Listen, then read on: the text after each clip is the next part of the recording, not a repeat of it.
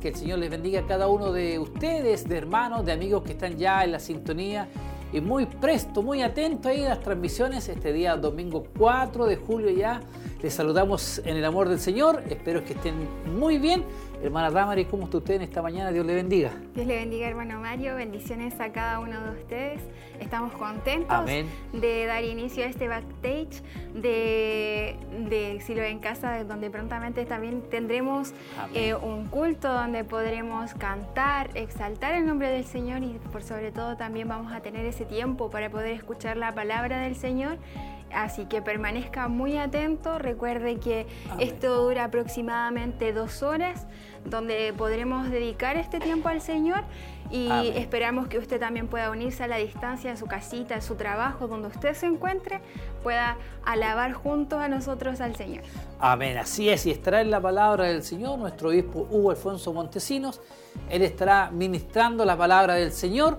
Eh, eh, podemos también interactuar con nuestros hermanos, hermana Damari. Vamos a eh, leer los saludos que nos lleguen a las plataformas que están dispuestas para ustedes. Así que queremos que ustedes ya empiecen a comunicarse, a contactarse con nosotros. También saludamos a todo el equipo técnico, hermana Damaris, que hace posible esta transmisión. Así es, hermano.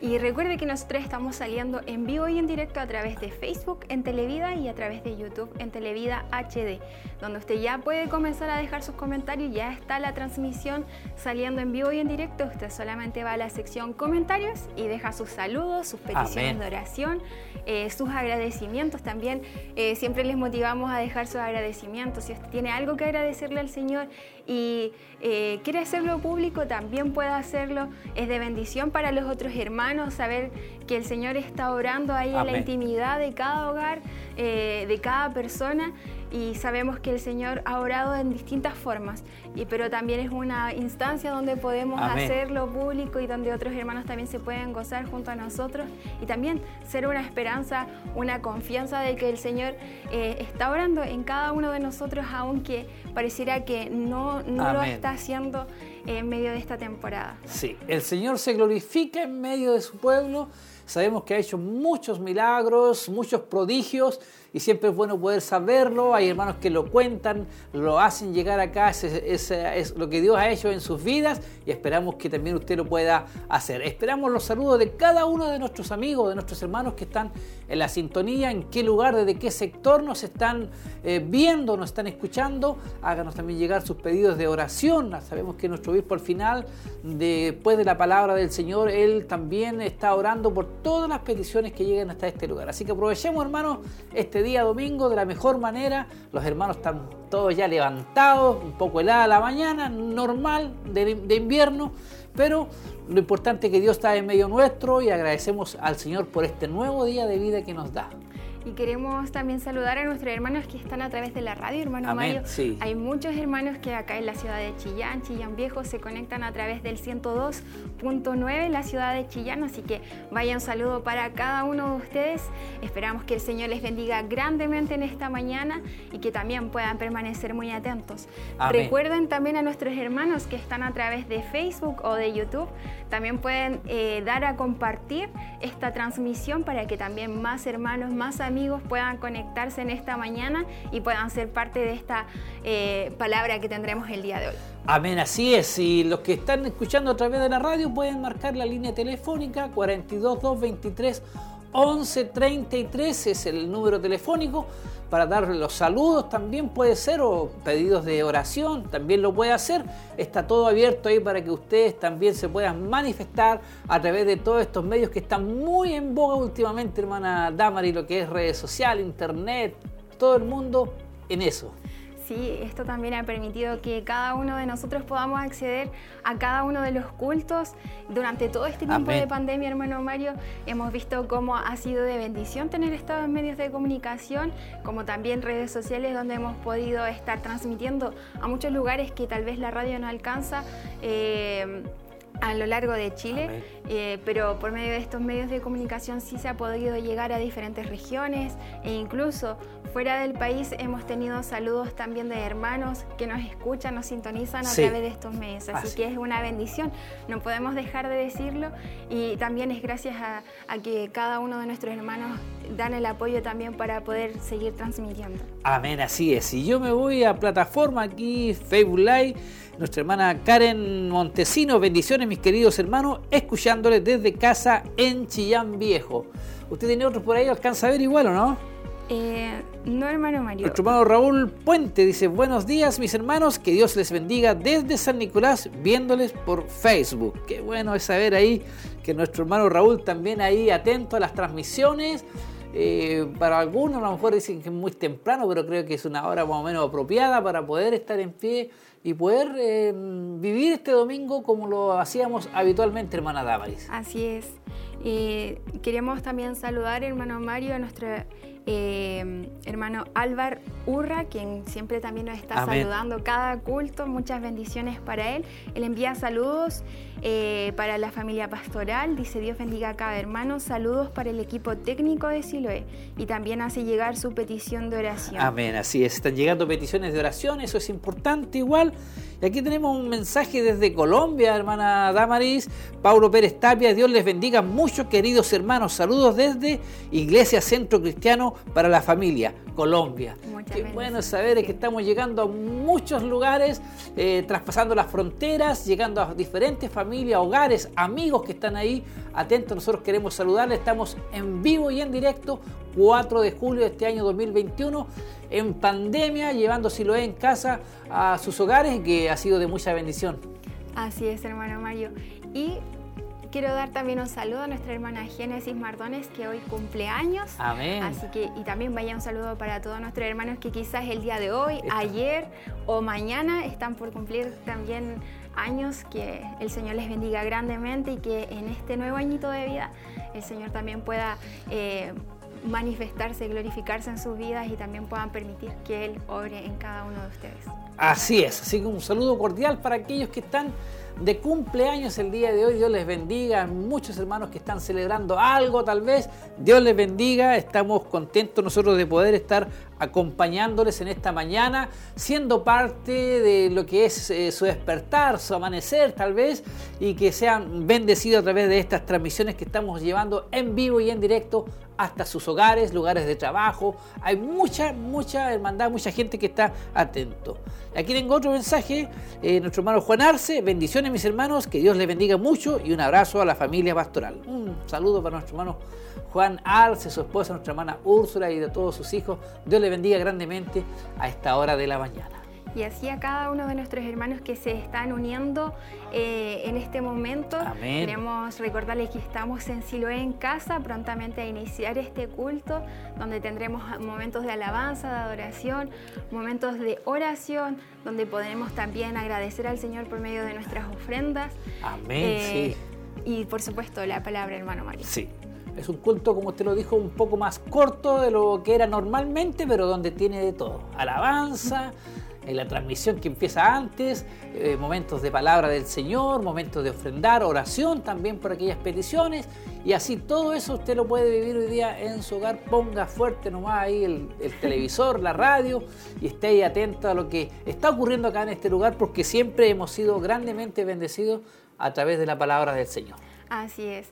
Y si usted se ha perdido quizás alguno de los temas que ha estado dando nuestro obispo, se ha estado tocando la serie de Mateo los días jueves y días sábados y el día domingo está con una nueva serie que ha comenzado hace poco, así que si usted se eh, hace aproximadamente dos domingos, hermano Mario, eh, se inició esta nueva serie, si no me equivoco, eh, y usted puede también volver a repetirla a través de la página de hugomontesinos.cl o bien a través de YouTube, donde también están quedando todos estos mensajes. También estamos en Spotify, hermano Mario, como Hugo Montesinos. Ahí usted también puede escuchar cada uno de los temas que el obispo ha predicado en estos últimos A ver, así que si se le escapa algo, lo puede nuevamente eh, ver, revisar, escuchar, y así atento a lo que está ocurriendo siempre aquí en este lugar. Mucha bendición, muy contento de poder estar junto a ustedes y esperamos que ustedes también ahí estén interactuando, dejándonos sus saludos.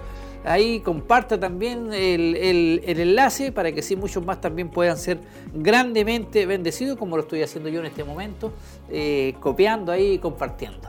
Así es, y queremos saludar a León Torre que dice, hermanos de Villarrica esperando la palabra, bendiciones. Mire qué bueno, Villarrica. Villarrica, un lugar muy, muy helado para, para el sur de Chile. Margarita Elizabeth Donoso, Dios les bendiga mucho mis hermanos. Qué bueno saber ahí que hay pueblo del Señor que está interactuando, que están despiertos y que están atentos a las transmisiones. Así es. Parece que llegó otro. Así es. Nuestra hermana Isolina Hermosilla dice: Bendiciones, mis hermanos. Un saludo para ustedes y mis hermanos. Y familia pastoral pido también oración. Ahí eh, está pidiendo oración nuestra hermana, haciendo llegar así como cada uno de nuestros hermanos sus peticiones de oración.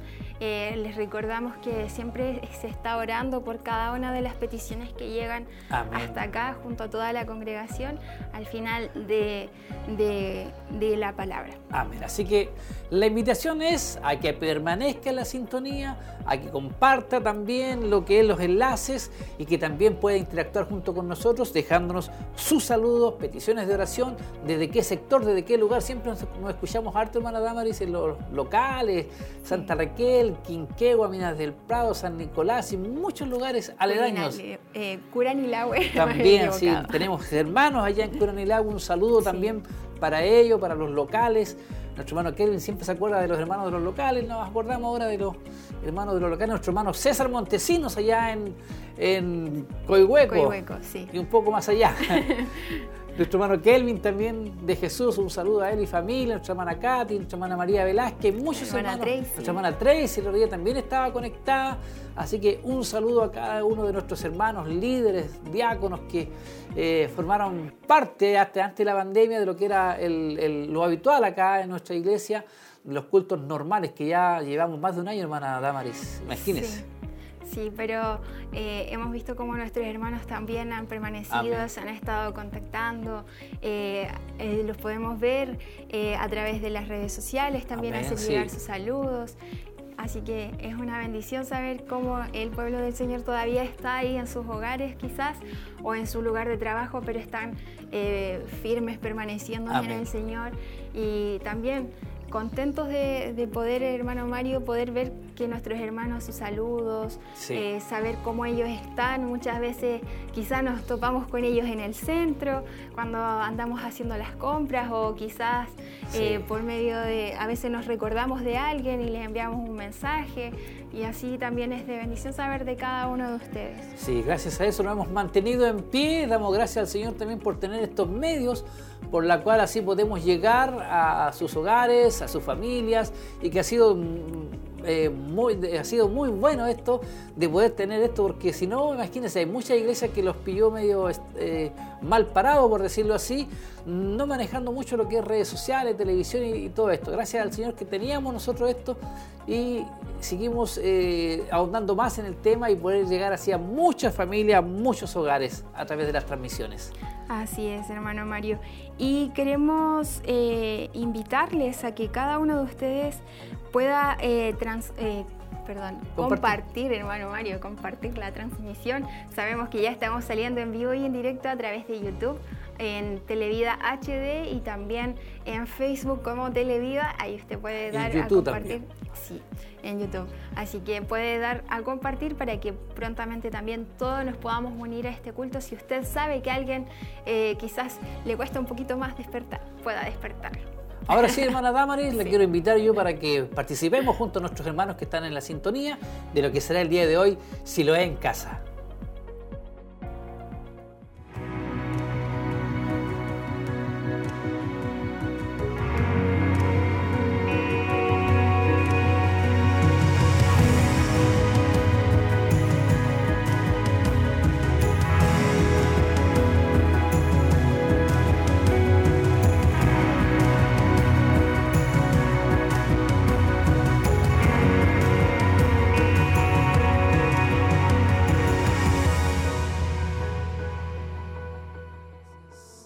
Gracias a Dios por esta oportunidad que nos da, porque hemos amanecido, eh, hemos podido decir que el Señor ha estado con nosotros y es una alegría poder verles. Estoy contento. Saludamos a nuestros hermanos que están en las redes sociales, que el Señor les pueda bendecir de una forma especial. a todos aquellos que nos están escuchando por la radio, por la televisión, por el eh, Facebook Live, que el Señor les pueda decir de una forma extraordinaria. Amén. Eh, así también damos la bienvenida a todos nuestros hermanos que están aquí, que están, quieren exaltar el nombre de nuestro Señor y Jesucristo también. Eh, se cuenta una historia en la Biblia de, de un hombre que se llamaba Saúl. Saúl era un hombre que había perdido, ha perdido el Espíritu Santo, lo había abandonado el Espíritu Santo. Pero después eh, llegó un momento que se sentía tan atormentado por un mal espíritu este hombre, que después le llega la noticia que había un joven que podía mandarlo a buscar para, para que le entonase canciones con el arpa. Y de esa forma Saúl podía estarse más tranquilo. Y David tocaba el arpa y el espíritu, dice, el espíritu malo se iba de una forma extraordinaria. Usted y yo tenemos unas cuerdas y cuando adoramos, levantamos los muertos también. Cuando usted adora, cuando usted canta, usted levanta a otros con su alabanza también. Y eso es lo que queremos hacer en esta hora, levantar levantar a aquellos que están caídos por medio de la alabanza, aquellos que están atormentados, llevarles paz a través de la alabanza, a través de la adoración. Amén. Yo le, le tengo dos preguntas a usted que está aquí y a los hermanos que están en las redes sociales y que están en la radio. ¿Qué es lo que puede hacer Jesús por ti? Después respondemos a esa pregunta. Y la otra pregunta es, ¿qué tan poderoso es Dios? Amén. ¿Su poder es limitado? Damos la bienvenida también a nuestros hermanos, a nuestro hermano, hermano Franco, a nuestro hermano Jeremía, nuestra hermana Javiera. Queremos alabar juntos al Señor, a nuestro hermano Nicolás, que queremos adorar también, queremos adorar en espíritu y en verdad. Y así, si usted, eh, nosotros queremos saber quiénes están detrás de las redes sociales. Y si usted quiere saber, y si usted quiere saber cómo está el culto aquí, ponga un comentario allí en las redes sociales y ponga una manito así hacia arriba y diga, de esa forma usted está diciendo, yo estoy adorando al Señor también, yo estoy exaltando al Señor también. O ponga un comentario lo que usted desee, bendito sea el Señor, aleluya, amén. Yo también estoy adorando, amén. Hermano Nicolás, lleva la oración. Le invito ahí donde está usted, pueda inclinar su rostro y también ahí en su casa podamos adorar al Señor por medio también de la, de la oración. Padre, en el nombre de Jesús, estamos ante tu presencia en esta mañana. Te adoramos y te exaltamos. Te glorificamos y agradecemos tus bondades. Gracias Señor por tu misericordia que se ha renovado en esta mañana. Gracias porque nos has permitido poder llegar a este lugar. Señor, para bendecir la vida de nuestros hermanos que están ahí en sus hogares. También para reunirnos junto a un grupo pequeño de nuestros hermanos aquí en el templo. Nos has permitido esta bendición y queremos aprovecharla, Señor. Queremos agradecerte, Dios mío, tus bondades y tu fidelidad. Gracias porque en el día de hoy nos podemos levantar, Señor, y podemos adorarte. Por la mañana podemos buscar tu rostro, Señor. Buscar de tu presencia que nos hace tan bien. Señor, pedimos que a través de este culto, a través de este silo en casa, tú te puedas glorificar, puedas bendecir a nuestros hermanos durante, Señor, antes de la pandemia acostumbrábamos todos reunirnos los días domingo.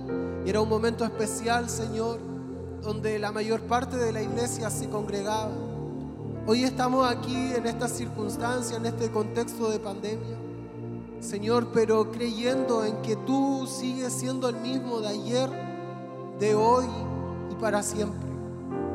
Quizás las cosas pueden haber pero tu poder, Señor, la fuerza de tu poder, tu Espíritu Santo, tu palabra no ha cambiado, Señor. Tu palabra, Señora, sigue siendo la misma.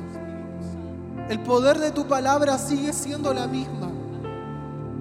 Señor, y levantamos tu nombre. Te exaltamos, te bendecimos, te adoramos. Gracias por este momento en tu presencia, Señor, que nos alienta, nos restaura, nos fortalece. Señor, en ti encomendamos nuestra vida, porque en ti hemos encontrado libertad, hemos encontrado sanidad, salvación para nosotros. Y por eso queremos adorarte y exaltarte en esta mañana. Para tu gloria, Jesús. Amén danzar con libertad porque soy su hijo, porque soy su hijo. Hoy puedo danzar con libertad, porque soy amado, porque soy amado. Adoremos el nombre Él sea la gloria, sea la honra la alabanza. Adoramos.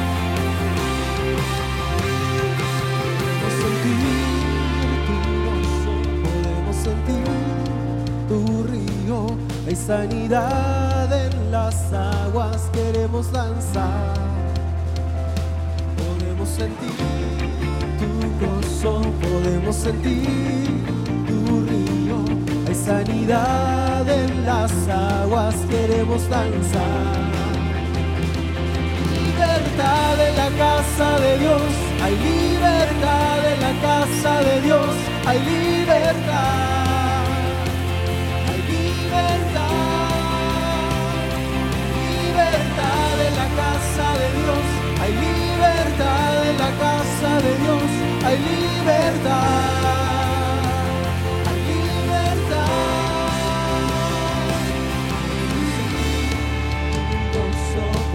Sentir tu río, hay sanidad en las aguas, queremos danzar. Podemos sentir tu gozo, podemos sentir tu río, hay sanidad en las aguas, queremos danzar. Hay libertad en la casa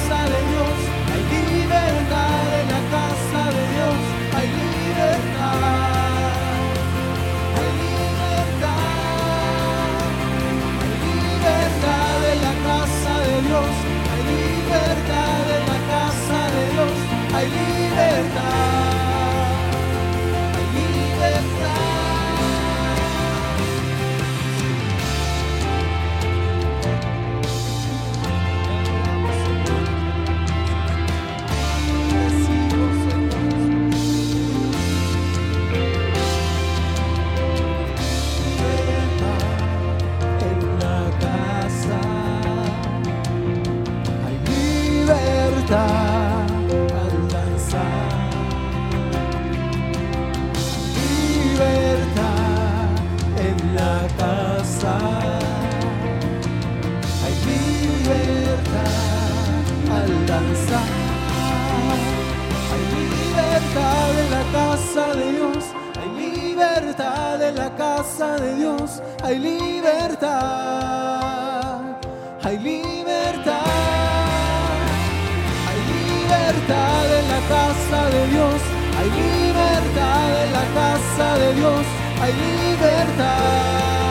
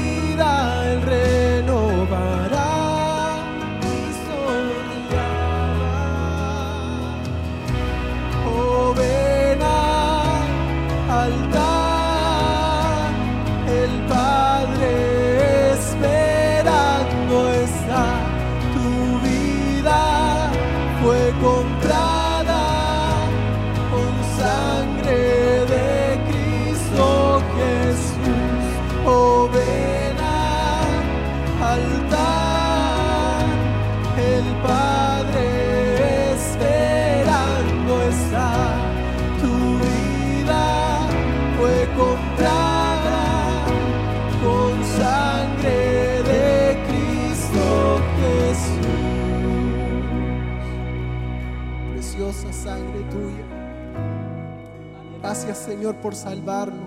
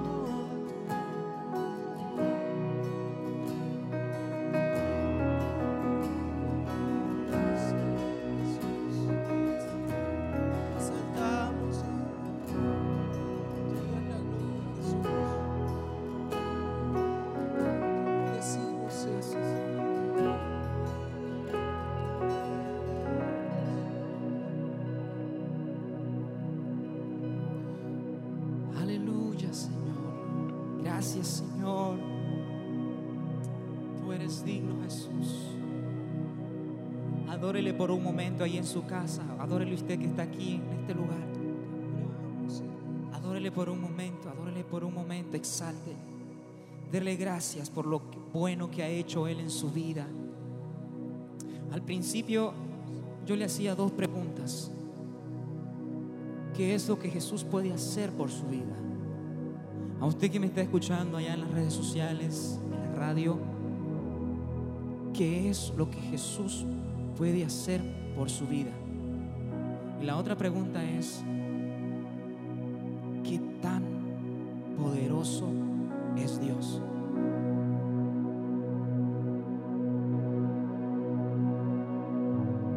Yo quiero compartir con ustedes un texto bíblico maravilloso y fijémonos por un momento qué es lo que Jesús puede hacer por su vida, qué es lo que Jesús puede hacer en su familia, qué es lo que Jesús puede hacer en un momento de, de debilidad espiritual, qué es lo que Jesús puede hacer por una enfermedad, por el cáncer, por el SIDA,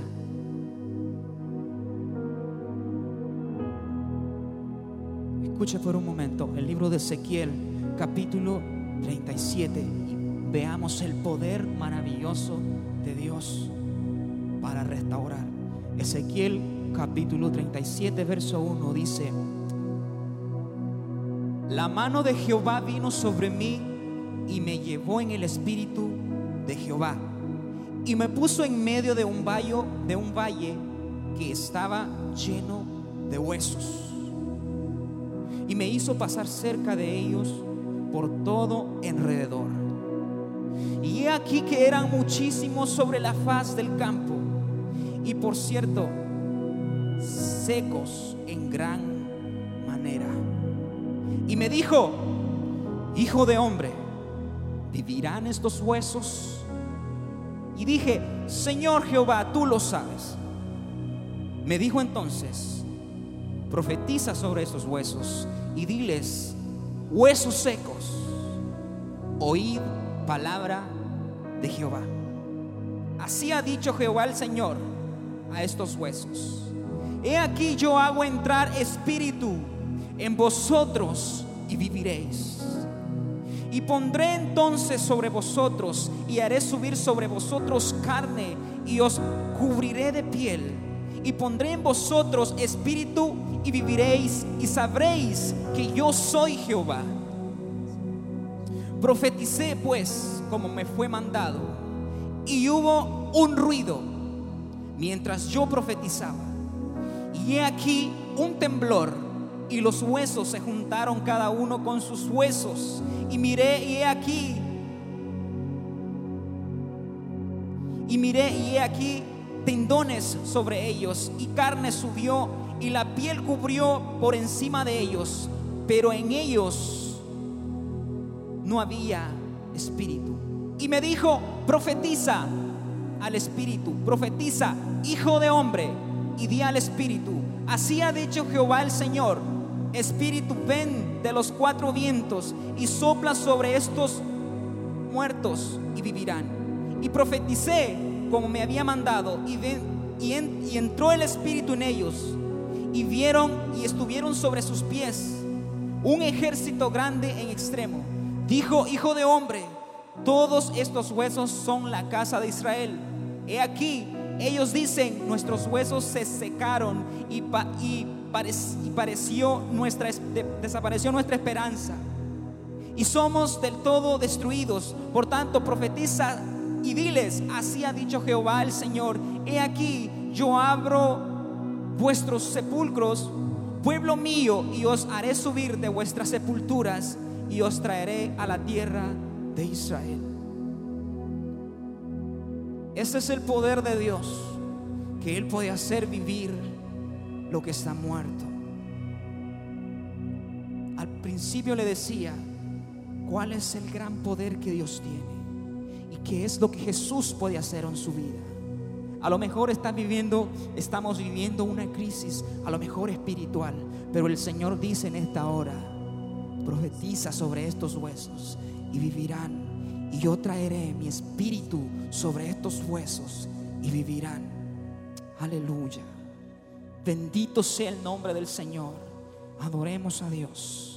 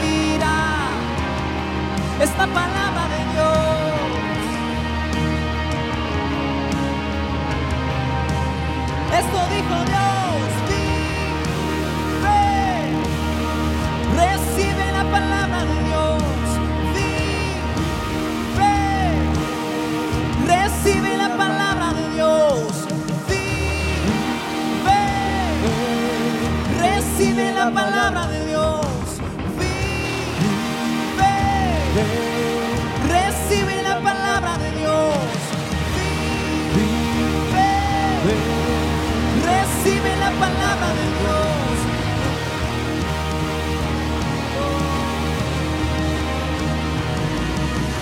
Ese es el ruido que aviva los huesos. La adoración que levanta los muertos. De la tumba hoy voy a salir, voy a vivir, a vivir otra vez. De la tumba hoy voy a salir, voy a vivir, a vivir otra vez. De la tumba hoy voy a salir, voy a vivir, a vivir otra vez. Ese es el ruido que aviva los huesos.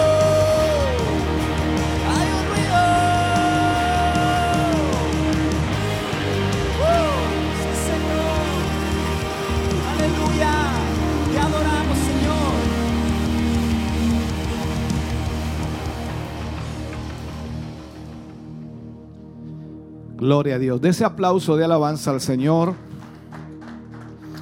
Bendito sea el nombre del Señor. Aleluya. Puede sentarse mi hermano, mi hermana, Dios le bendiga. Damos muchas gracias al Señor de poder estar hoy acá, de poder compartir con ustedes este culto. Gracias por acompañarnos, gracias por ser parte de esta reunión en esta mañana. Y también damos la bienvenida a todos estos hermanos que están a través de la radio, a través de la televisión, la internet, a través de todas las plataformas que Dios nos ha permitido poder también transmitir en esta mañana. Así que damos eh, gracias a Dios por la gran cantidad de personas que están hoy recibiendo y recepcionando este culto. Esperamos ya esté siendo bendecido. Aunque es un culto breve, aún tenemos cultos breves. Yo recuerdo cuando teníamos nuestros cultos acá, comenzábamos 10 de la mañana y terminábamos como a la 1 de la tarde. Ay, Dios mío, que echamos de menos ese tiempo, ¿no? Donde podemos cantar, alabar a Dios, glorificar a Dios con todo nuestro corazón. No porque no podamos hacerlo ahora, pero sin duda eh, la brevedad a veces nos deja como un poco complejos. Pero gracias a Dios que podemos hacerlo, podemos tener esta oportunidad. Como ya saben muchos de ustedes, la semana que comienza mañana, día lunes, eh, entramos como ciudad a fase 3 y eso implica entonces que podemos tener mucha más congregación junto a nosotros. En este lugar, en el templo, caben 60 personas de acuerdo a las medidas y de acuerdo a la exigencia que se pide, ¿no? Y, esperamos en el Señor tener acá el día jueves el primer culto de mucha bendición con 60 hermanos. Y los cultos del fin de semana los haremos allá en el templo corporativo, ya que de esa manera también nos permite llegar a, al aforo de 75 personas, ya que allá tenemos el espacio suficiente para poder tener esa cantidad de hermanos. Así que sábado y domingo estaremos en el eh, templo corporativo y el jueves estaremos acá con 60 hermanos en el culto. Esperamos en el Señor que usted pueda participar de esos cultos y ser bendecido, bendecida. Y, también poder ya ir como volviendo a retomar lo que Dios de alguna manera nos había entregado en estos años pasados.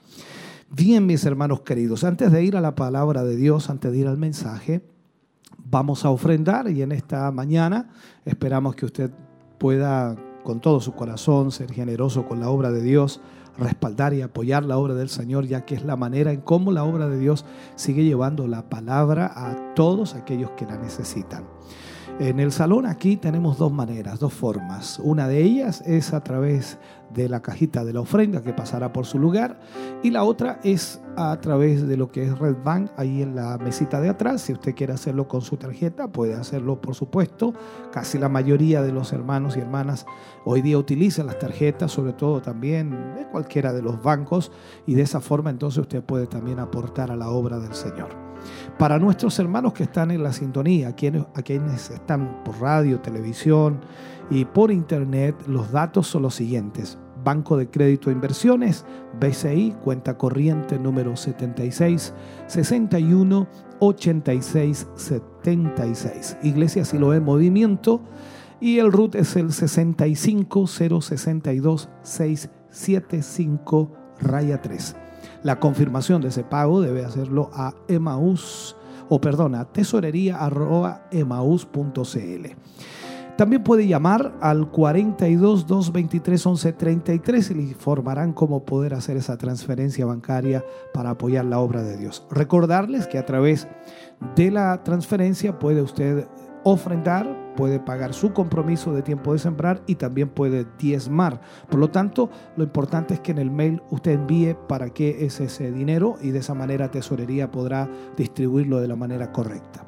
De igual manera, nuestros hermanos acá pueden hacerlo a través de su ofrenda en lo que es Red Bank o también pueden diezmar a través de ello. Bien, damos gracias al Señor porque podemos de esta manera entonces apoyar y respaldar la obra del Señor. Les invito a orar. Amado Dios, estamos ante su presencia dando gracias por su gran amor y misericordia. Gracias por todos nuestros hermanos y hermanas que se nos unen en este día, en este culto, que aunque quizás hay un número reducido de hermanos aquí, sin duda, Señor, esperamos que muchos hermanos estén a través de los medios de comunicación. Te damos gracias por esos medios de comunicación que han, permitido y permiten hasta el día de hoy, Señor, que tantos y tantos hermanos y hermanas puedan ser fortalecidos y también puedan ser animados. Sé que la ofrenda es fundamental, ya que eso es lo que permite que estos medios estén funcionando.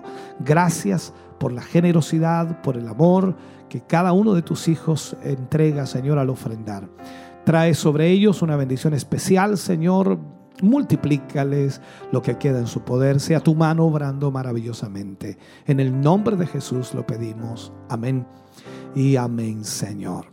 Canta el grupo renuevo al Señor y por supuesto usted ofrenda o diezma y de acuerdo a lo que Dios le ha prosperado entrega para la obra del Señor. Luego vamos a la palabra del Señor.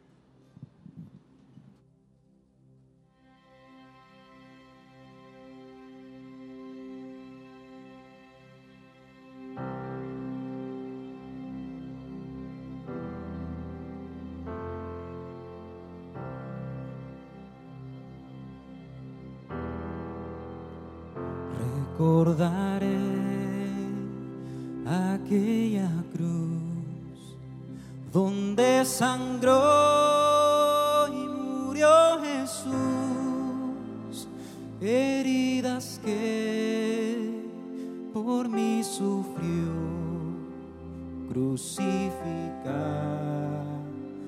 Salvador. Su cuerpo envuelto en dolor,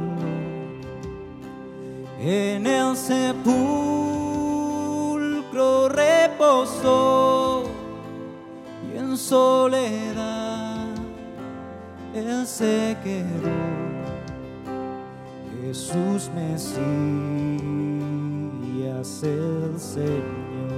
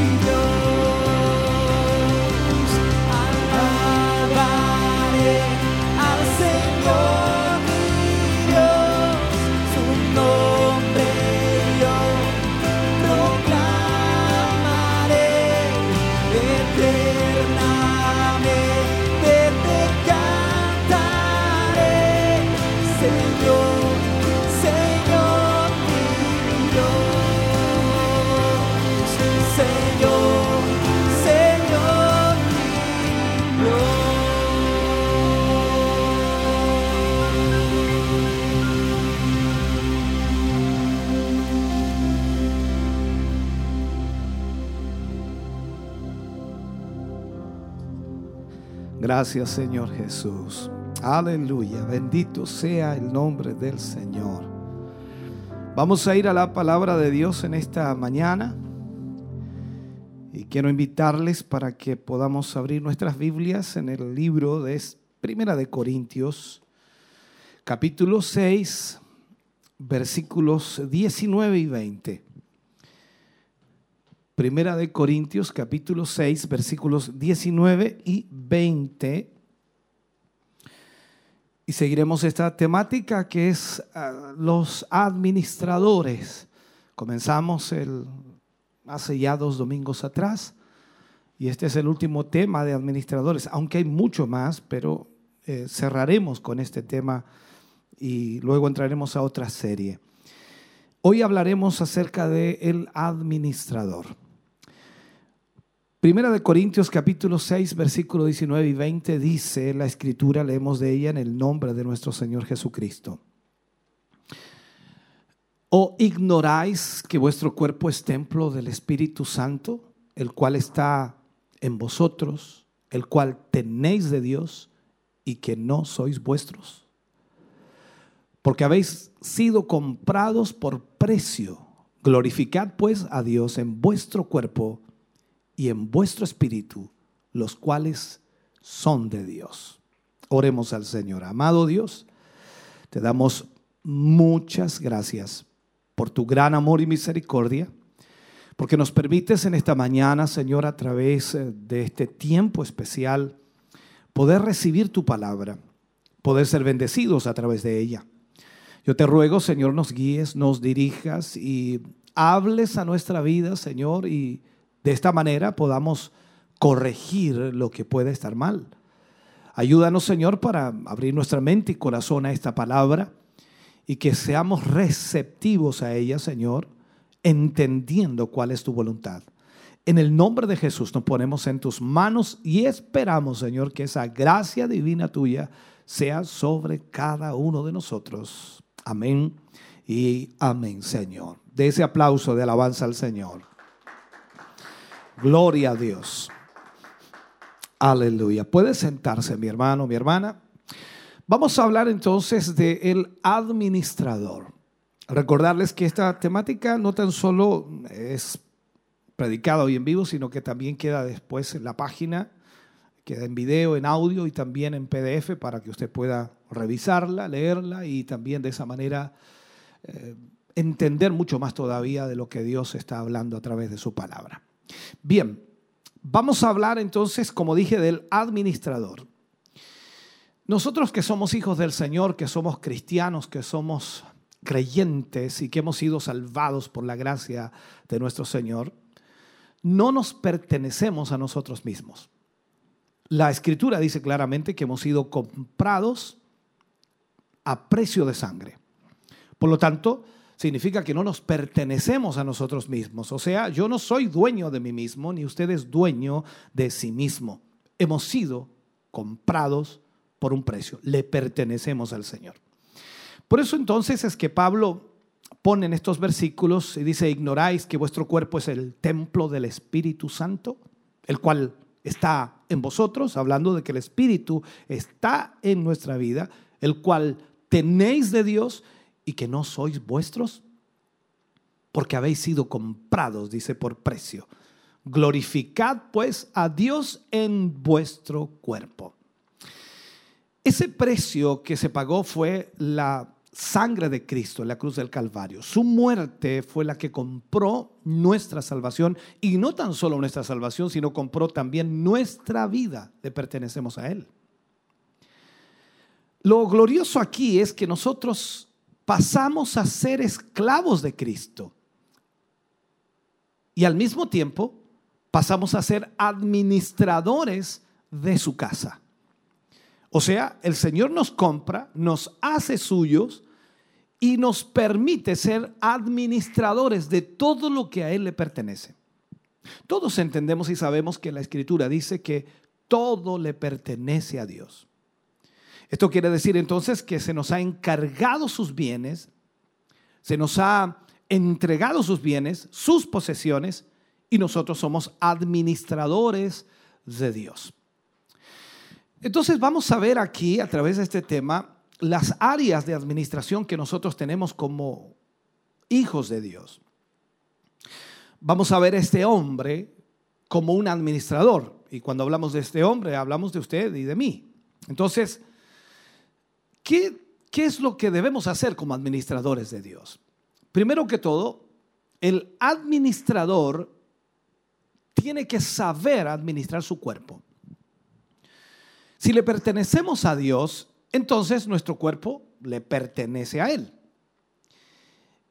Y en este sentido, es una parte de nuestro privilegio administrativo, lo voy a poner así. Nosotros administramos nuestro cuerpo.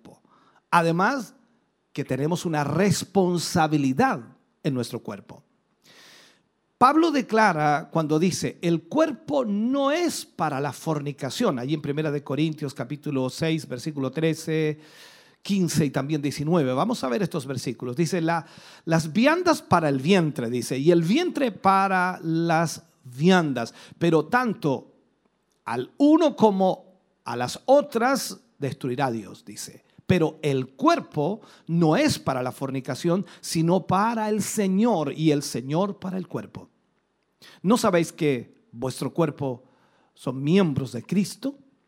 ¿Quitará pues los miembros de Cristo y los hará miembros de una ramera? De ningún modo.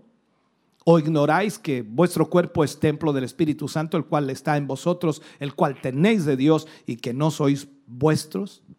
Entonces, Pablo aclara aquí que el cuerpo no es para la fornicación, sino para el Señor y el Señor para el cuerpo. Somos, y lo dice claramente, miembros de Cristo. Y nuestro cuerpo es miembro de Cristo.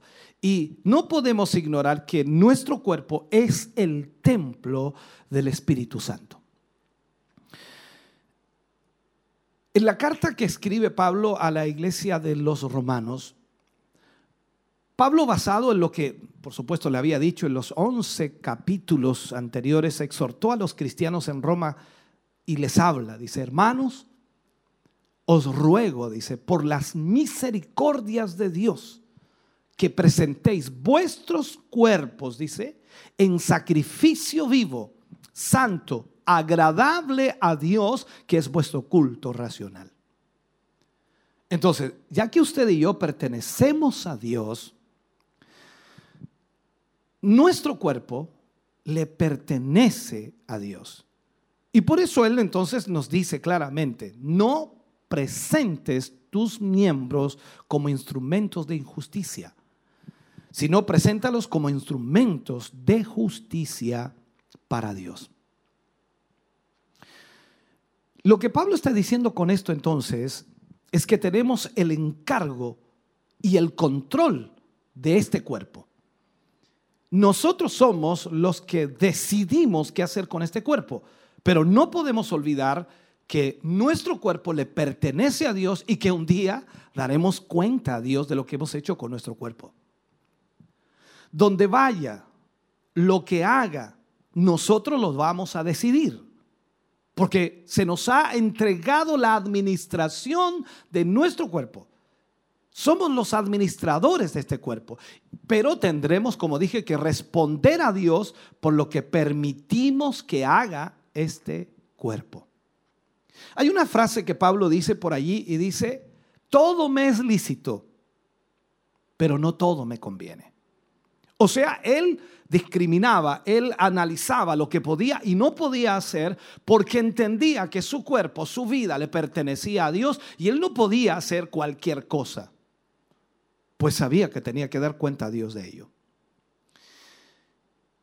En segundo lugar, vemos al administrador y su personalidad. Porque pareciera ¿no? que el cuerpo es todo, ¿no? pero va más allá todavía de esto. La personalidad del administrador. El cuerpo es solo, eh, ¿cómo decirlo?, una fase de nuestra personalidad, una parte de nuestra personalidad. Al decir personalidad nos referimos en realidad a, tales como eh, disposición, la disposición que nosotros tengamos, el temperamento, los talentos y las actitudes que nosotros tenemos. Entonces somos administradores de todo esto. Hay muchos creyentes, muchos cristianos que piensan que simplemente, bueno, ya con lo que haga con mi cuerpo es suficiente, pero Dios va más allá le pertenecemos en totalidad y todas las áreas de nuestra vida le pertenecen a Dios y nosotros somos administradores de todas esas áreas, entonces tenemos que cuidar lo que hacemos. Cuando la Biblia nos dice que nos limpiemos de toda contaminación de carne y espíritu, en cierto sentido nos está diciendo que somos administradores de estas cosas. Nosotros decidimos qué hacemos y qué no hacemos. Por lo tanto, usted no puede culpar absolutamente a nadie, ni siquiera al diablo, de lo que usted hace, porque usted es el administrador. O sea, usted decide lo que se hace y no se hace en su cuerpo y en su personalidad. En vista entonces de que yo soy un administrador de Dios, entonces mis actitudes, mi disposición como un todo, dan testimonio de mi relación con Dios. Mi disposición, mi actitud va a demostrar mi relación con Dios. Por tanto, tengo que presentarme, por supuesto, en todo a la luz de Cristo o a la luz de la palabra o al ejemplo de Cristo. Yo debo vivir de acuerdo a lo que el Señor Jesús me enseña que debo hacer. Yo creo que eso es lo que significa realmente ser un administrador del cuerpo y también de la personalidad. Podríamos hablar mucho de este tema y profundizar mucho más todavía, pero creo que, queda suficientemente claro. Pasemos al tercer punto. El administrador y su tiempo. El administrador y su tiempo. Si, si pertenecemos a Dios, entonces somos responsables delante de Él por lo que hacemos con el tiempo que Él nos da. Por lo que hacemos con el tiempo que Él nos da. Aquí mucha gente puede discrepar y dice, bueno, a, mí no me da mucho tiempo el Señor. A todos nos da el mismo tiempo. 24 horas diarias. 7 días a la semana. 30 o 31 días al mes, 365 días al año. O sea, tenemos el mismo tiempo. Yo sé que pensamos a veces como seres humanos y cristianos también, pensamos que tenemos derecho a divertirnos. Y alguien dice, bueno, no hay nada malo en divertirse, perfecto. Tenemos derecho a hacer esto o aquello, pero hay que entender algo. Si le pertenecemos al Señor y como dice la Escritura, pasamos a ser esclavos del Señor, el esclavo no tiene derechos. Ahora, no voy a discutir sobre nuestros derechos y sobre lo que es o no es correcto, pero estoy basándome en la escritura. Si nosotros somos esclavos de Cristo, por lo tanto entonces no tenemos derechos. Pero lo que sí quiero decir es que Dios dijo que nosotros redimiéramos el tiempo, porque los días son malos. Eso lo dice la palabra del Señor. Y realmente hay poco tiempo para hacer lo que hemos sido llamados a hacer. Porque aquí el punto importante es qué hemos sido llamados a hacer. Dios no nos va a prohibir vivir, vivir, pero Dios nos ha llamado para llevar el Evangelio. Así que pienso que nuestro tiempo quizás sea nuestra posesión de más valor que tenemos, el tiempo. Y aquí tenemos que ver que cuando lo hemos desperdiciado en cosas inútiles, quizás no en cosas malas, no estoy hablando de pecado, de maldad, pero lo hemos desperdiciado en cosas inútiles, en cosas que no tienen nada que ver con el avance espiritual de, por ejemplo, de nuestra propia vida o de los que nos rodean, entonces hemos perdido mucho tiempo en esas cosas. Ahora, cuando un administrador no puede estar en todo tiempo involucrado en un servicio cristiano específico, tenemos que trabajar, tenemos que comer, tenemos que dormir, eh, tenemos que hacer muchas cosas y eso es una realidad, de acuerdo a nuestras responsabilidades en cuanto a la vida. Si somos eh, padres, eh, trabajamos, horarios, hay que movilizarse, en fin, todo eso es parte de la vida. Sin embargo, esto sí significa que tenemos que evitar el usar nuestro tiempo en actividades que reflejen descrédito en la causa de Cristo. Lo diríamos en palabras sencillas, un mal testimonio por la causa de Cristo. Debemos guardarnos entonces contra el desperdicio del tiempo, el desperdicio del tiempo. Porque cuando llegue el, el fin del día, ¿no? Nos vamos a dar cuenta si aprovechamos o no el tiempo. Yo no sé si le pasa a usted, pero cuando yo llego a la noche y veo las 24 horas que el Señor me dio y transcurrieron como nada, y pienso que esas 24 horas que transcurrieron nunca más van a volver, nunca más van a poder ser vividas otra vez, me siento mal. Al ver que ese tiempo o quizás parte de ese tiempo fue desperdiciado.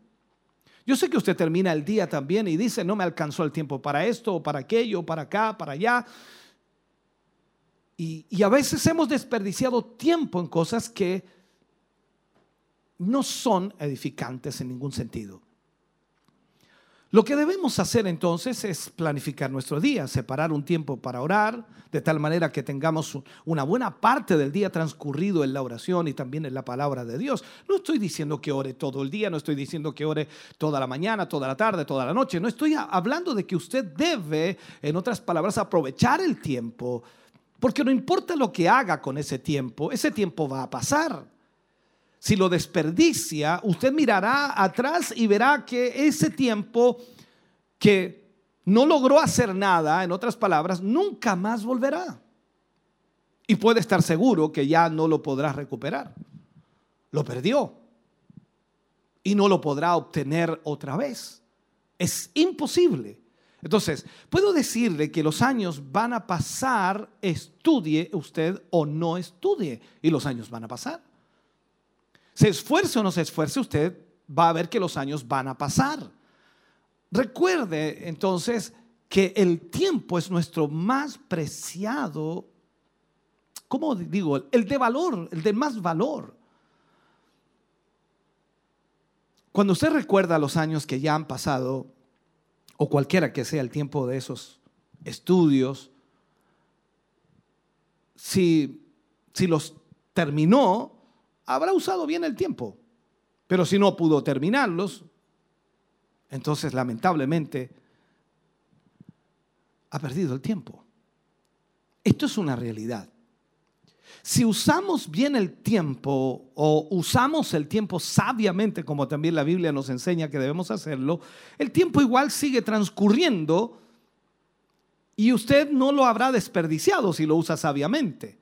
Y, ahora, si piensa hacer algo, entonces usted debe planificar cómo lo va a hacer para no desperdiciar ese tiempo. Porque si usted desperdicia el tiempo, lamentablemente va a tener que volver a empezar con lo que debió haber hecho bien antes. En lo que concierne a nuestra relación con Dios, si desperdiciamos el tiempo que pudiéramos haber pasado, por ejemplo, en oración o leyendo la palabra de Dios, ese tiempo va a pasar y nunca más va a volver. Y en lo que lo haya ocupado durante ese tiempo que transcurrió, lo que haya hecho usted, déjeme decirle que no tendrá valor para su vida de ninguna manera, sino que habrá perdido para siempre la oportunidad de estar con Dios. Y ese creo que es uno de los problemas que más se ve en la iglesia evangélica o más viven los cristianos. Cuide ese tiempo, atesore ese tiempo, porque sin duda es importante. Este tiempo que usted está utilizando aquí es un tiempo bien utilizado. Está siendo ministrado, está siendo está recibiendo la palabra de Dios y lógicamente quizás tenga muchas cosas por hacer después de esto. Cada uno de nosotros tenemos muchas cosas por hacer, pero este es el mejor tiempo utilizado porque usted es ministrado por Dios. Por lo tanto, atesore ese tiempo. Disponga ese tiempo de la mejor forma para Dios. Entonces, estamos hablando del administrador. Hablamos del administrador y su cuerpo, hablamos del administrador y la personalidad, hablamos del administrador y su tiempo. Ahora quiero hablar sobre el administrador y su influencia. El administrador y su influencia. Hablo de esto porque debemos influenciar a los demás, ya sea en el trabajo, en el colegio o donde quiera que estemos. La pregunta sería aquí, ¿qué piensa su compañero? ¿Qué piensa su colega de trabajo? ¿Qué piensa su familiar más cercano? ¿Qué piensa de usted? En el curso de la vida diaria o en lo que vivimos diariamente, en lo social, en cada área de nuestra vida, ¿en qué forma estamos influenciando en los demás? ¿De qué manera influenciamos en los demás? ¿La gente quiere ser cristiana porque le ve a usted ser cristiano? La gente quiere acercarse a la iglesia porque le ve a usted ser un buen cristiano o una buena cristiana. Podemos vivir, hermano querido, una vida cristiana consistente y también consecuente. Cada hijo de Dios es una influencia para otros. Todos nosotros estamos causando un efecto en alguien cristiano o no cristiano, estamos causando un efecto más que cualquier otro que toque esa vida. Y eso entonces debemos nosotros preocuparnos de qué influencia estamos provocando. Si esto nos hace pensar seriamente la importancia de esto, entonces ciertamente nosotros deberíamos entender. Pero si nosotros no pensamos en la influencia que tenemos sobre los demás, entonces nada va a provocar que nosotros cambiemos nuestras actitudes o nuestra forma de ser. Cuando vemos a los cristianos, a los hijos de Dios que son salvos y a los salvos, a aquellos a quienes tocamos también, por supuesto, porque como creyentes tenemos relación entre los hermanos, entre las hermanas, en el sentido de dialogar, conversar, coinonía, comunión, en fin. ¿Hay alguien en quien tú estás influyendo o alguien en quien vas a influir más que cualquier otra persona que les toque? Porque a veces las amistades son una influencia, para bien o para mal. Y ahí entonces es donde nosotros como cristianos, que somos administradores, debemos entonces administrar nuestra influencia sobre los demás.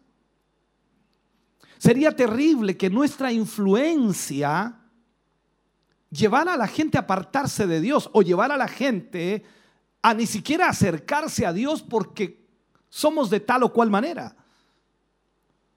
Pero es glorioso si nuestra influencia los guía a Dios o los acerca más a Dios. Eso sería extraordinario, ¿no?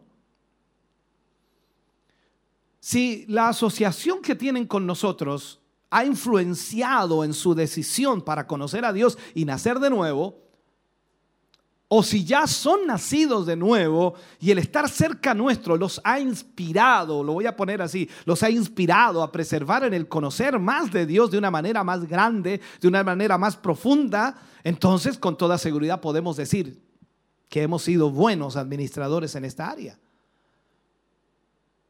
Pero si nuestra influencia está provocando que la gente se aleje de Dios, entonces hay un problema serio. Vamos a tener que darle cuenta al Señor por lo que estamos haciendo. Recuerde que la Biblia también habla de eso y dice, hay, hay de aquellos por quien viene el tropiezo. Esta es una realidad. Veamos entonces ahora en otra faceta el administrador, el administrador y el evangelio. También somos administradores del evangelio.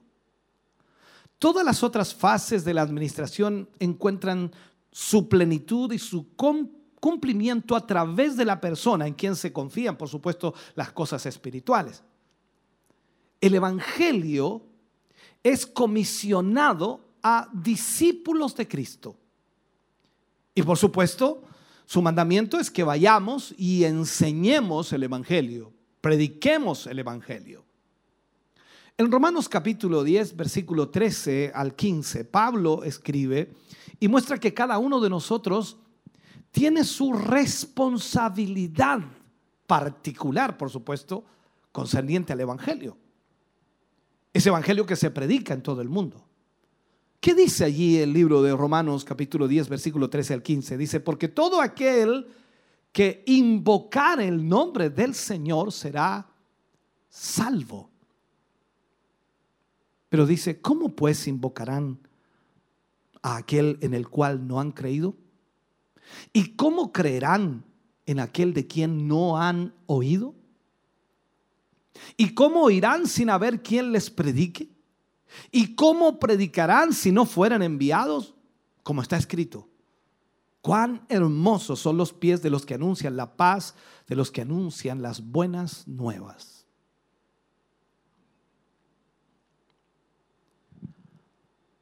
Ya sea que aceptemos o no la responsabilidad, a cada uno de nosotros se nos ha encomendado la responsabilidad de ir por todo el mundo y predicar el Evangelio a toda criatura.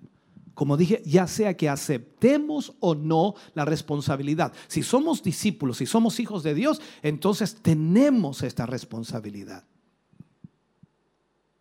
Somos responsables de entregar el Evangelio de Cristo a todos los hombres. Algunos, por supuesto, algunos vamos a predicar el Evangelio, otros envían a predicar el Evangelio, pero todos nosotros somos responsables de esta área, predicar el Evangelio. Dios nos ha encargado llevar el Evangelio a todo el mundo, a todo el mundo. No tenemos excusa delante de Dios, de ninguna manera. Cada uno de nosotros es responsable de llevar el Evangelio porque somos administradores del Evangelio. Se nos ha dado el personal, porque hablamos de los recursos humanos, ¿no? Así se le llama en algunas empresas, recursos humanos. Entonces, se nos ha dado el personal, tenemos el personal. Está la juventud que, asiste a la iglesia, los hermanos que asisten a la iglesia, y se les si les hubiéramos entregado esto y si les hubiéramos movido para llevar el Evangelio, estoy seguro que muchos más habrían sido llamados al ministerio. Pero pocas personas están siendo llamadas al ministerio, no porque no hayan llamados, sino porque pocas personas están sintiendo el deseo de llevar el Evangelio cuando todos tenemos la responsabilidad. Y también, por supuesto, hay de los que no han sido llamados para ir a otros lugares, sino que han sido llamados para enviar a otros a predicar el Evangelio. Observemos esto hemos recibido la comisión de Dios de ir por todo el mundo y predicar el Evangelio. Y la Biblia dice que el que sabe hacer lo bueno y no lo hace, le es pecado. Nosotros nos quedamos de brazos cruzados esperando que Dios haga lo que Él quiera, es su voluntad, amén, aleluya. Nosotros estamos aquí esperando que el Señor haga eh, su voluntad. Pero Dios nos ha comisionado a nosotros y nos ha enviado y se nos ha, se nos ha entregado la responsabilidad de llevar el Evangelio y nosotros no estamos haciendo nada. Usted y yo sabemos que tenemos que llevar el Evangelio a todo el mundo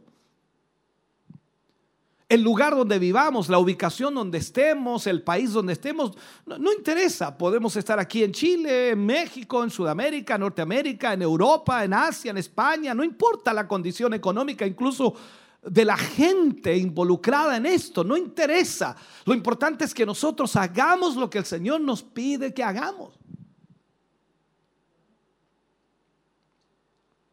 Hemos sido enviados por Dios para llevar el Evangelio a todo el mundo.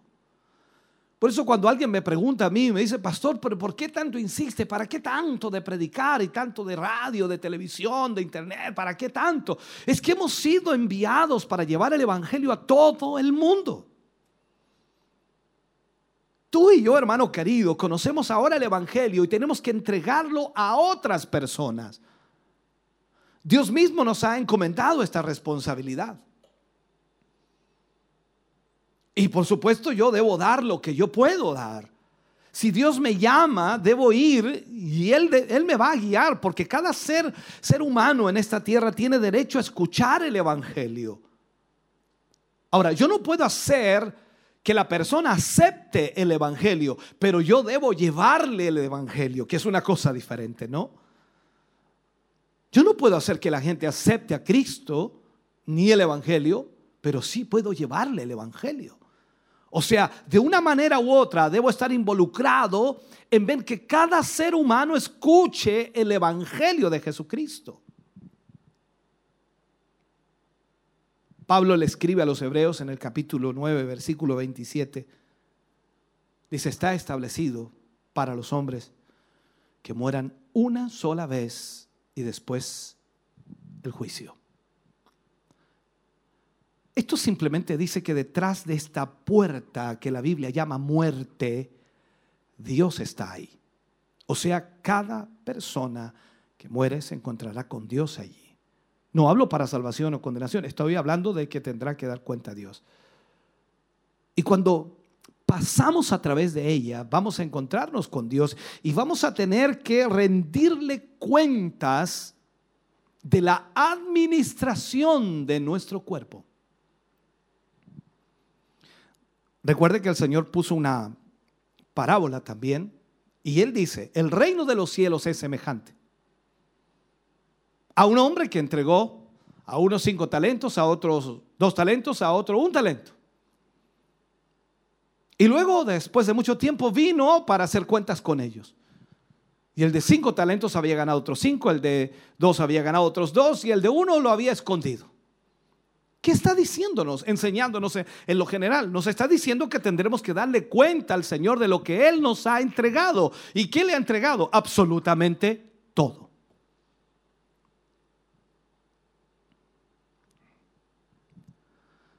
Entonces, entendamos esto. ¿A qué hemos rendido nuestros miembros? ¿A la justicia o a la injusticia? también vamos a tener que dar cuenta de nuestra personalidad y de nuestro tiempo. Usted y yo somos administradores del Evangelio. Algunas personas nunca lo oirán a menos que lo escuchen de usted.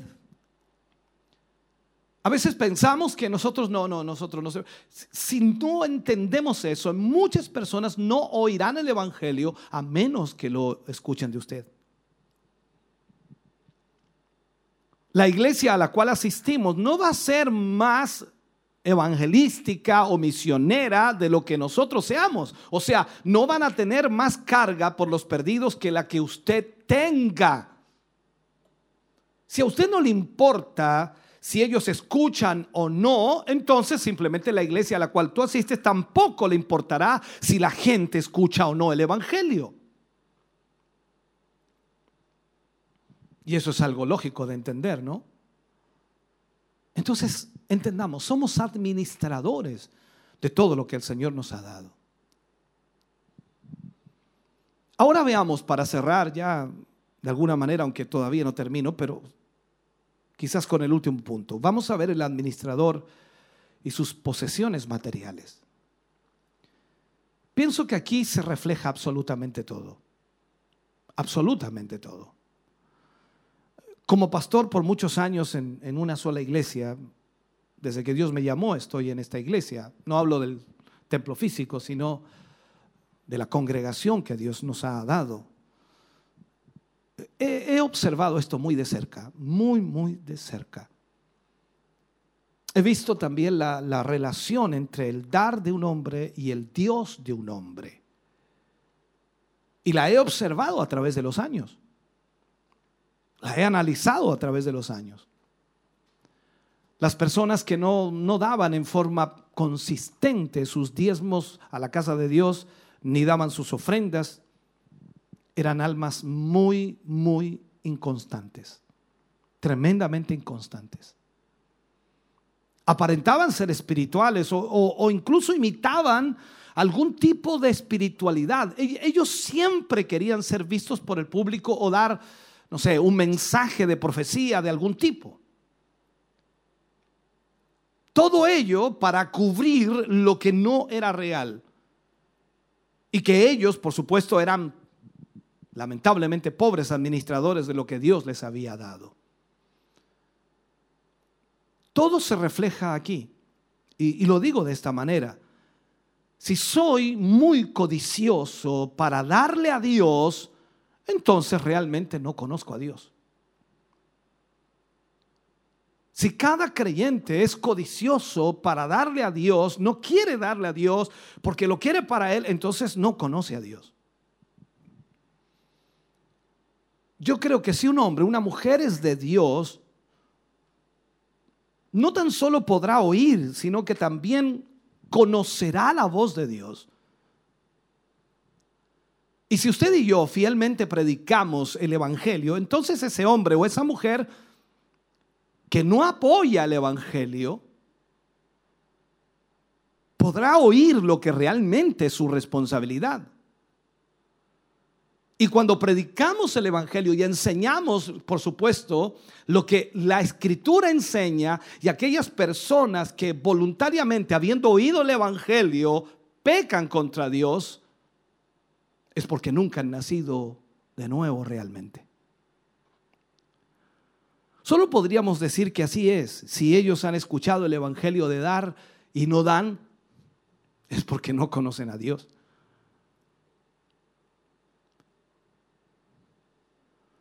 Ahora, si, si no han oído el Evangelio, vamos a tener que responder al Señor, pues somos responsables de predicárselo. Pero si lo escuchan, ellos son los responsables de lo que han aprendido y de lo que han recibido. Esto es como el deber de la atalaya en el Antiguo Testamento. Nosotros estamos aquí para hablar y decir lo que Dios dice, advertir a las personas de lo que están haciendo mal y ellos decidirán. Cada uno es administrador de su propia vida, por lo tanto debe decidir qué va a hacer. El atalaya sobre la cumbre o sobre la, la muralla de la ciudad veía y observaba si venía el peligro y él anunciaba. Si el atalaya anunciaba el peligro y los de adentro no se percibían, el atalaya salvaba su vida porque él cumplía con su deber y los que estaban adentro sencillamente no tomaron en serio las palabras del atalaya. Pero si el atalaya veía el peligro y no anunciaba, entonces la sangre de aquellos hombres estaba sobre su cabeza. O sea, la responsabilidad era del atalaya. Él era el culpable por la muerte de aquella gente. La palabra de Dios debe ser predicada. No porque me guste o no me guste, sino porque es la palabra de Dios y debo ser responsable para que la gente aprenda y reciba lo que Dios dice en su palabra. Y aquel hombre que después que ha escuchado la palabra, no le entrega al Señor lo que corresponde, esto será rebelión voluntaria contra Dios o quizás nunca conoció a Dios. Cuando un hombre no hace lo que la palabra de Dios dice, se está rebelando en contra de la palabra de Dios. La semana pasada predicamos acerca del diezmo, directamente del diezmo. Y durante la semana un hermano se me acercó y me dijo, pastor, me impresionó mucho cuando usted dijo que solamente el 29% de los miembros de la iglesia diezmaban. 29%, o sea, por cada 100 hermanos, 29 diezman. Me impresionó. Y él me dice, pastor, esto simplemente significa que si todos los cristianos diezmaran, entonces habría suficiente dinero para todo. Yo lo miré y sabe lo que le dije. Hermano, todos los cristianos diezman.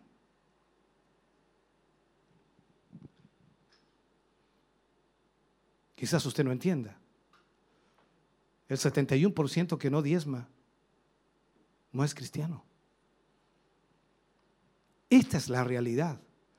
El hombre que va a la iglesia y escucha el Evangelio y no diezma, si él era salvo, ahora está perdido por su rebelión. Hay de aquel que sabe hacer lo bueno y no lo hace, le es pecado. Si él nunca diezmó es solamente porque nunca conoció a Dios. Es tan simple como eso. Entonces, debido a que pertenecemos a Dios, es inevitable que todo lo que tenemos le pertenece a Dios. Absolutamente todo lo que tenemos. Esto significa que si estamos completamente convencidos que somos administradores no va a ser difícil persuadirnos de la administración de nuestras posesiones materiales porque entendemos que todo le pertenece a Dios. Hoy día vemos lamentablemente en el mundo que el hombre moriría por su dinero y eso es codicia. Una persona que reclama conocer a Dios, pero que sin embargo Dios no es parte de lo que tiene materialmente, no tiene derecho a decir que lo conoce. Porque Él es el dueño de todo. Absolutamente de todo.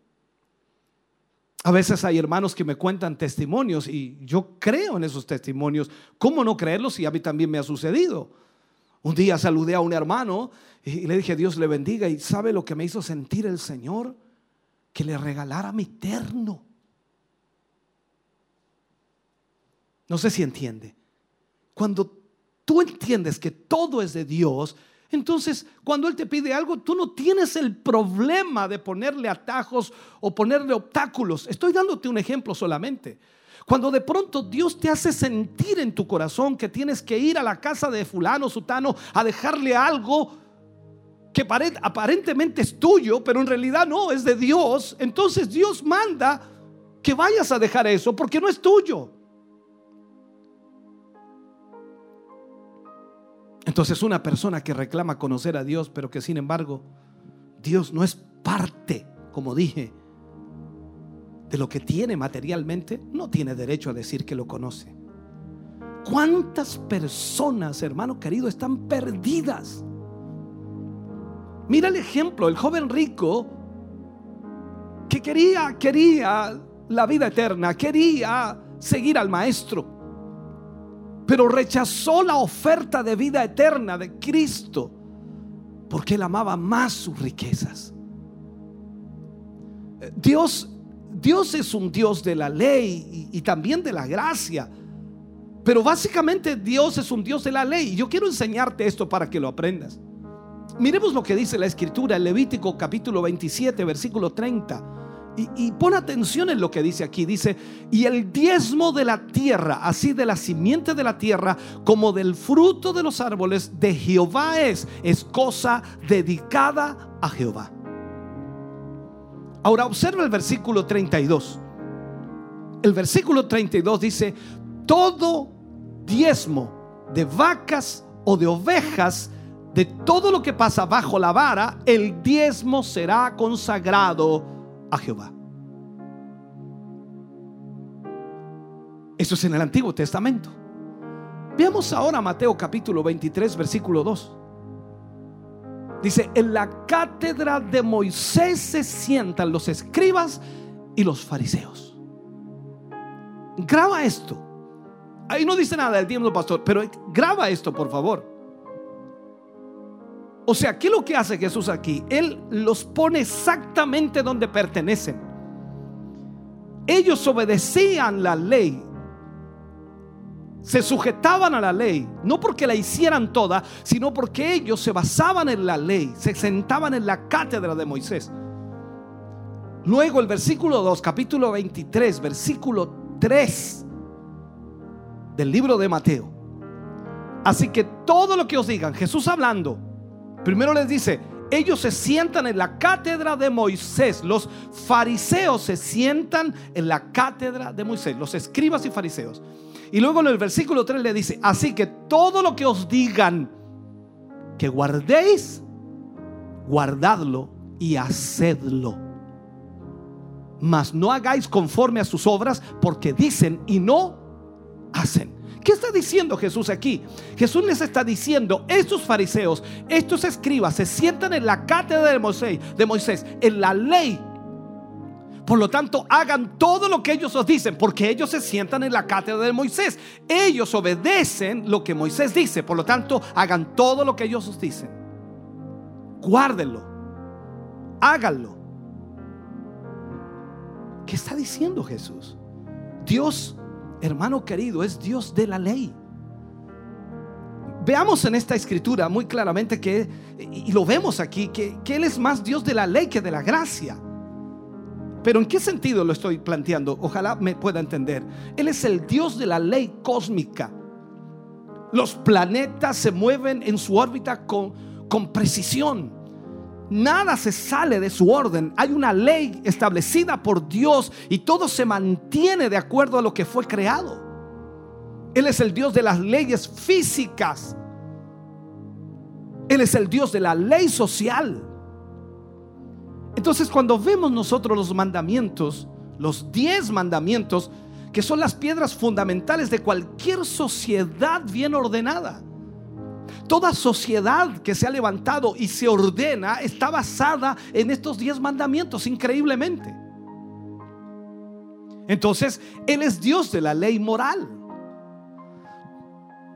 Recuerda lo que dice Gálatas 6:7.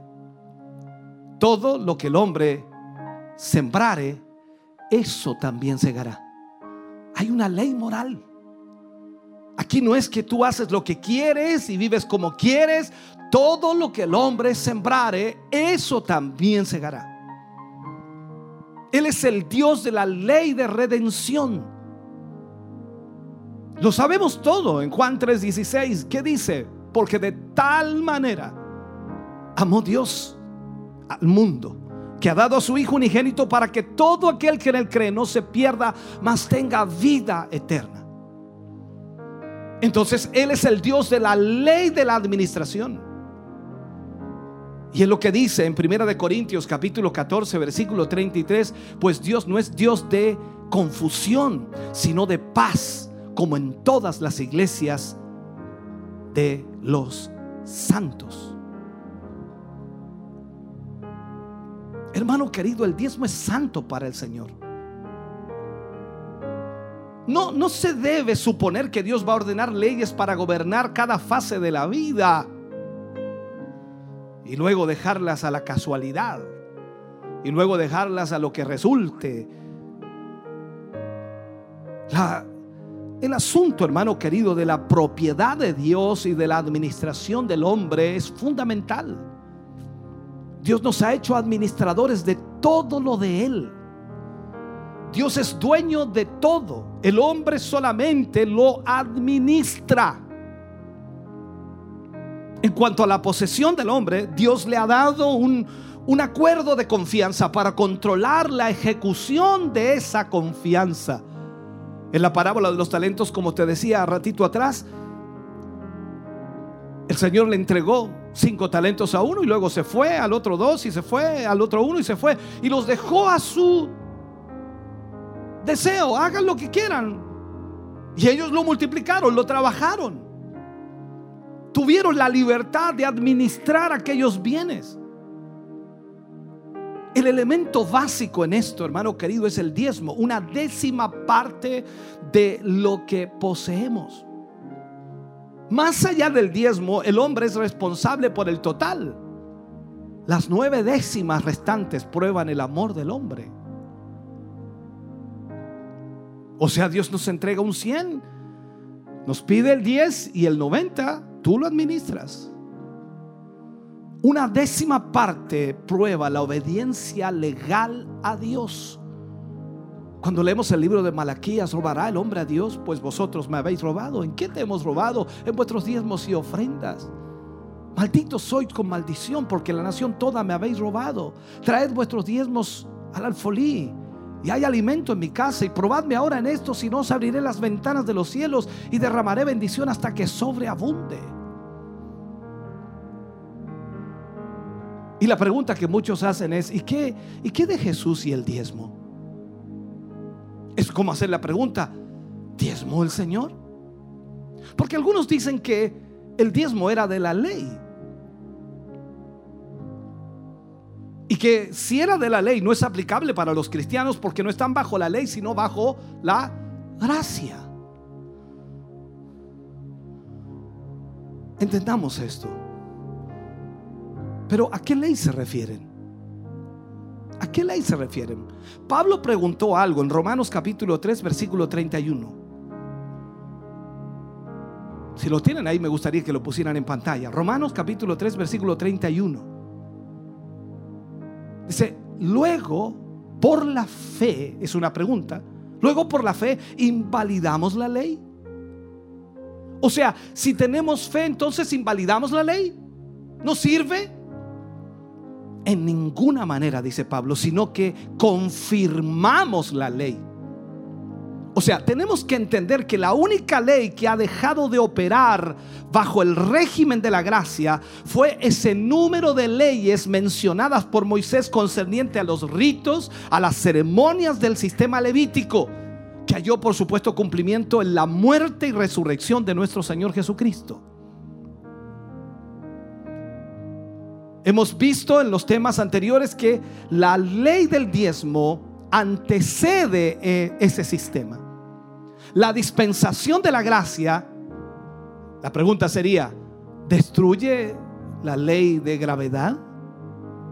Porque estamos en la gracia, ahora no existe la gravedad. Hay una ley de la gravedad y sigue existiendo, tanto como existió cuando la ley existía. Pensemos en esto. ¿Es, ¿Es la idolatría, el asesinato, el robo, el adulterio menos pecaminoso bajo la gracia? Uno de los mandamientos básicos dice, no codiciarás. Éxodo 20, versículo 17. No codiciarás. Y Jesús confirma la ley diciendo, guardaos de toda avaricia. Lucas 12:15, guardaos de toda avaricia. ¿Qué está diciendo? No codicien.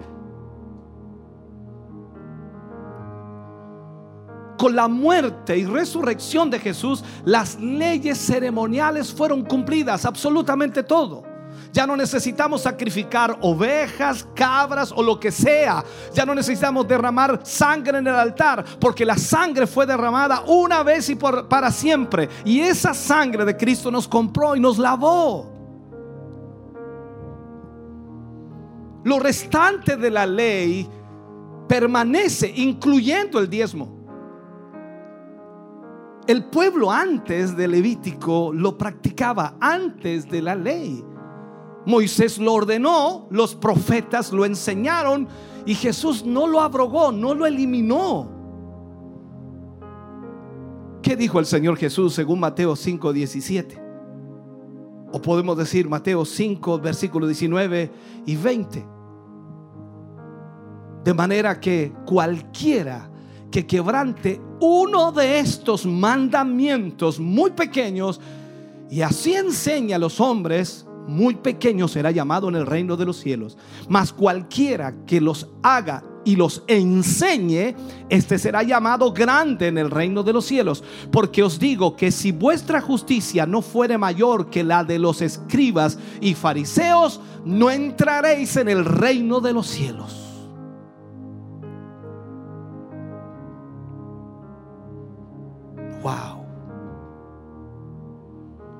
Jesús nunca se quedó con la superficie de la ley.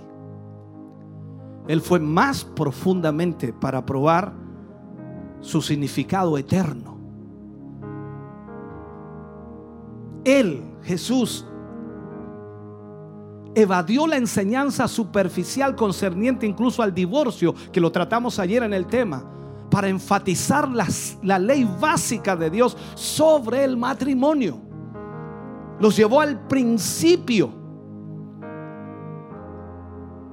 ¿No oíste que el que los creó en el principio los creó varón y hembra? Hombre y mujer. Por tanto, dejará el hombre a su padre y a su madre y se unirá a su mujer y los dos serán una sola carne. Pero ¿por qué le dio carta de divorcio Moisés? A Israel, por la dureza de vuestro corazón. Pero al principio no fue así. Él fue más allá de eso. Él fue más allá del asesinato para advertir el odio profundamente asentado en el corazón de los hombres. Por eso Él dice, oíste que fue dicho, o como dice el mandamiento, no matarás, mas yo os digo que cualquiera que no ame a su hermano es culpable de homicidio. Él habló del juramento falso, él enfatizaba la veracidad incuestionable de jurar falsamente. Entonces cuando aplicamos este principio general a la ley del diezmo, debemos suponer que él, él no, no diría menos.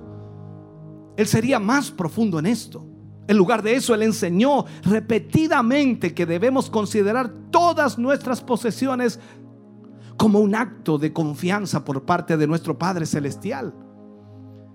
Que deben ser administrados para Él y por lo cual vamos a dar cuenta. ¿Sabes tú, hermano querido, que uno, uno de cada seis versículos en el Evangelio trata de la administración. Uno de cada seis versículos en el Evangelio trata de la administración. Jesús no solo creyó en el diezmo, sino que lo practicó. Todo lo que poseía, todo lo que poseía. Y puedes estar seguro que él daba el diezmo en el templo en la sinagoga. ¿Por qué, pastor? Si no dice nada la Biblia de eso. Eh, quiero que lo entiendas, por favor. Dios dijo, este es mi Hijo amado en quien tengo complacencia. Él complacía a Dios en todo, absolutamente todo. Esto significa que Jesús guardó perfectamente la ley. Él nunca estuvo por debajo de los estándares del Antiguo Testamento. Él levantó los estándares. Sus enemigos, los escribas, los fariseos, a cada momento estaban criticando al Señor Jesús, a cada momento la desviación más, más ligera de las leyes de Dios y los mandamientos causarían un montón de protestas. Si los fariseos diezmaban meticulosamente, recuerde usted que ellos diezmaban meticulosamente. Está el ejemplo cuando Jesús pone que el fariseo estaba en el templo y dice diezmo dos veces por semana. ¿Recuerda usted? Diezmaba la menta, el eneldo. ¿Recuerda usted eso? Entonces, los fariseos diezmaban meticulosamente y ni aún una nota de crítica sobre el diezmo es dirigida contra Jesús. Ni una sola crítica. ¿Por qué cree usted? Porque Jesús diezmó. Si él no hubiera diezmado, la crítica hubiera estado basada en ello. Jesús es nuestro ejemplo. El hombre que conoce a Dios, la mujer que conoce a Dios, obedecerá esta ley básica de la administración que Dios nos ha encomendado. Mi obligación es enseñarte. Pero no ser como los fariseos que solo hablaban y no hacían. Sino vivir lo que la palabra de Dios nos enseña. Somos administradores de todo lo que Dios ponga en nuestra vida y en nuestras manos. Tu calculadora, la mía, mis cuentas, tus cuentas podrán equivocarse 1500 veces. Podremos cerrar de cuánto dinero ha pasado por nuestra mano, pero Dios nos, no se equivoca. Dios sabe perfectamente aquello. Vuelvo a la pregunta que hacía el hermano en la semana. Pastor, solo el 29% de los hermanos diezman.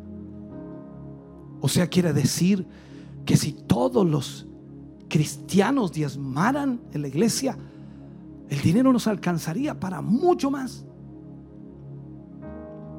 Yo le dije a él, todos los cristianos diezman.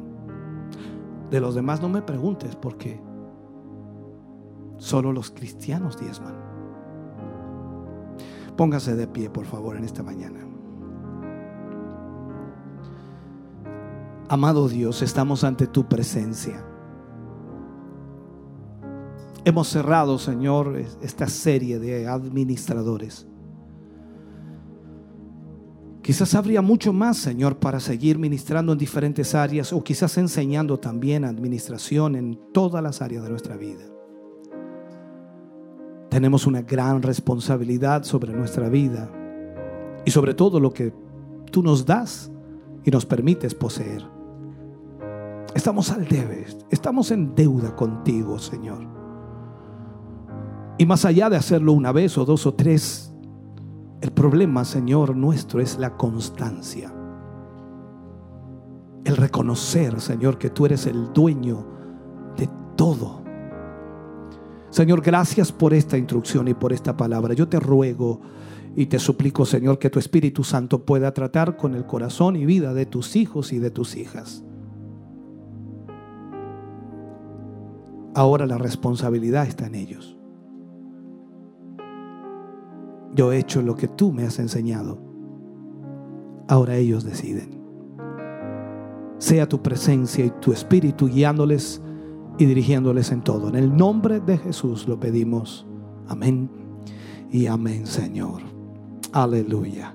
De ese aplauso de alabanza al Señor, cantamos al Señor y luego de eso oramos por las peticiones que nos han llegado.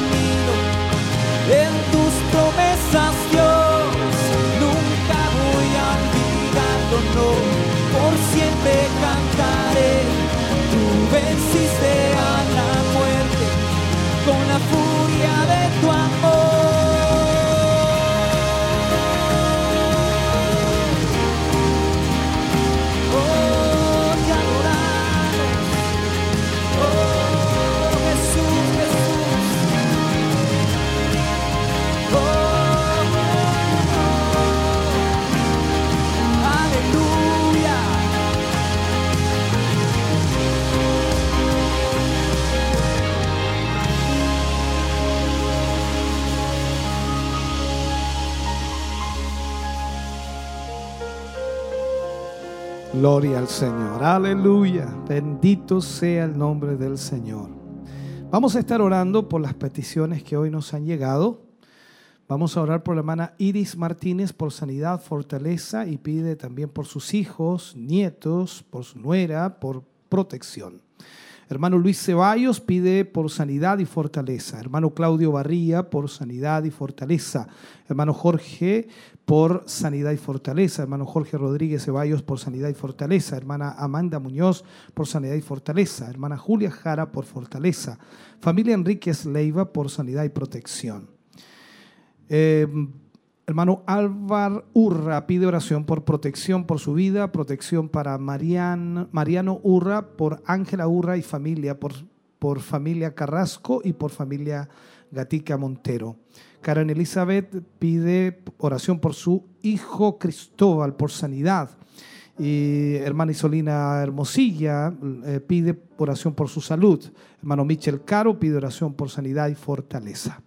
Todas estas peticiones las ponemos en esta oración final, también dando gracias al Señor por este culto y esperamos se vaya muy contento, muy bendecido en el día de hoy. Les invito a orar.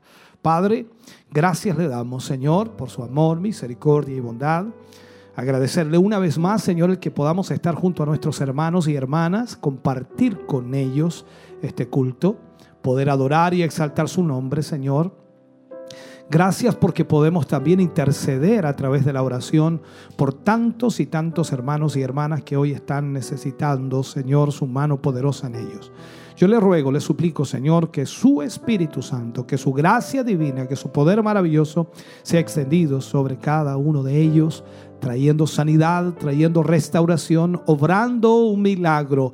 En el nombre de Jesús, Señor, pedimos ahora mismo un milagro suyo para cada uno de sus hijos. Señor, gracias por lo que usted dará, gracias por lo que usted provocará, por la bendición que sus hijos recibirán. En el nombre de Jesús lo agradecemos. Ahora al concluir, al retirarnos, pedimos Señor que su gracia divina vaya con nosotros sea su bendición sobre cada uno de sus hijos. Señor, le agradecemos maravillosamente este tiempo para su gloria. Amén y amén, Señor. Dios les bendiga grandemente, mis hermanos. Gracias por estar con nosotros, gracias por acompañarnos. Volvemos a los estudios de Televida para que nuestros hermanos allí puedan leer los últimos saludos de quienes están en las redes sociales. Muchas gracias. Dios les bendiga.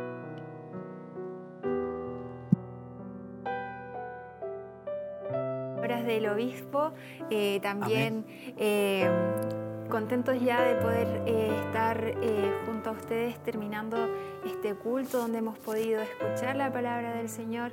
Este día se tocó el tema de el... Se me fue el nombre, hermano Mario. El administrador. Ahí estaba el tema el nombre de este tema. Eh, usted lo puede volver a repetir, escuchar si lo, así lo desea a través de YouTube, donde estará disponible, o también a través de Facebook. Hemos sido ministrados en cuanto al diezmo. Estas últimas temáticas han abordado esa temática y la verdad es que eh, es algo que como cristianos también debemos tener en cuenta y también es un un deber, un mandato de parte del Señor y que va incluso, que no solamente algunos dicen que está algo de la ley, pero esto fue antes de la ley, lo podemos ver en la Biblia, así que también ahí, bueno, el pastor, el obispo lo abordó de una forma mucho más profunda, así que ahí usted puede volver a escucharlo cuantas veces quiera, cuantas veces desee, salir de las dudas, quizás buscar en la Biblia también, si así lo desea, para poder también eh, descubrir a mayor profundidad. Amén. Y esperamos que hayan sido grandemente bendecidos todos nuestros amigos y hermanos que están a través de la sintonía como usted lo dijo también, pueden nuevamente escucharlo, poder repetirlo, poder, no sé, instalarlo ahí, no sé, un audífono y estar escuchando nuevamente el mensaje de la palabra del Señor, que fue un tema muy importante. También tocó parte de lo que dijo ayer también en el tema. Así que sabemos que el pueblo del Señor y los amigos que están a través de la sintonía han sido grandemente bendecidos. Así es, hermano Mario. Y nuestros hermanos también comentaron a través de YouTube. Nuestra hermana Victoria Leiva dice bendiciones mis hermanos viendo el culto.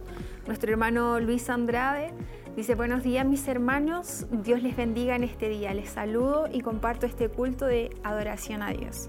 Noemí Arias dice saludos y bendiciones, atenta a la transmisión. Dios es digno de toda adoración y alabanza. Él permanece para siempre. Amén. Amén. Nuestra hermana Lady Fernández también dice bendiciones, disfrutando estos momentos de alabanza a Dios. Nuestra hermana Joana Vergara dice, gracias mi Dios por permitirnos entrar en tu presencia en adoración y alabanza. Nuestra hermana Elsa Subiabre también, como cada culto, comentando también, dice, esperando la palabra de mi Señor, el aliento de mañana. Amén. Y también por Facebook Live tenemos aquí, por ejemplo, nuestro hermano Roberto Veloso. Bendiciones, hermano familia Veloso, ayuda viéndole si lo es en casa. Amén. Saludos a nuestro hermano Roberto, José Guajardo Padilla. Dios les bendiga a todos mis hermanos en Cristo Jesús.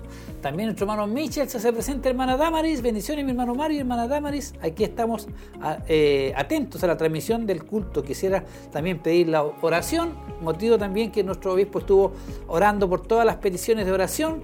Nuestro hermano José Guajardo Padilla, que es constante también en sus saludos.